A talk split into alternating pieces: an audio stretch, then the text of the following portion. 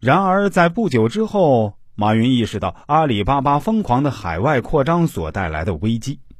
当时，在美国建立了研发中心之后，马云不惜血本，从旧金山、纽约等地引进了大量的人才。然而，从旧金山到硅谷的距离很远，为了解决这些人的上班问题，马云就接受一个美国 MBA 的建议，坐飞机上下班。坐飞机上下班，多大的一笔开销！这样持续了一个半月以后，马云才意识到这是一个错误的决定，于是便废除了这样的员工待遇。阿里巴巴的危机不仅仅来自成本问题，马云很快察觉到，在阿里巴巴内部，公司转型的呼声越来越高涨。比如，美国分公司要求发展电子商务，香港分公司则呼吁以中华网为榜样，应该立马上市。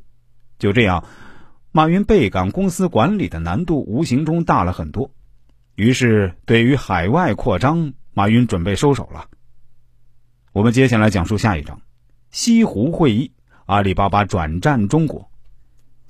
二十世纪九十年代起，随着万维网的出现，掀起了一场空前的互联网热潮。无数资本家和风险投资商疯狂的将资金投向了互联网创业公司，中国互联网界也呈现出一片龙腾虎跃的趋势。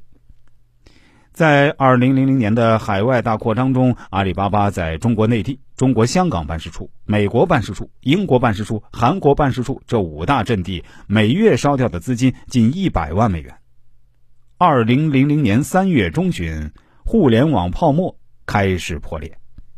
在美国，因为信息和服务业的兴起而催生的纳斯达克市场突然遭遇重挫，一路狂跌，网络经济危机全面爆发。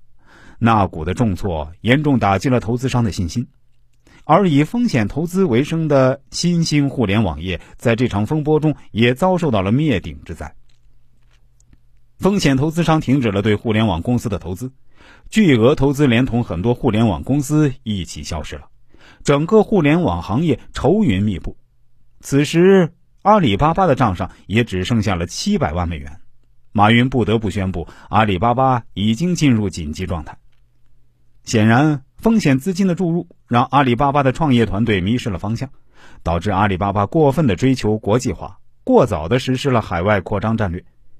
此时的马云才突然意识到一个自然规律：先在本土获得成功，占领可观的市场份额之后，再开始国际化。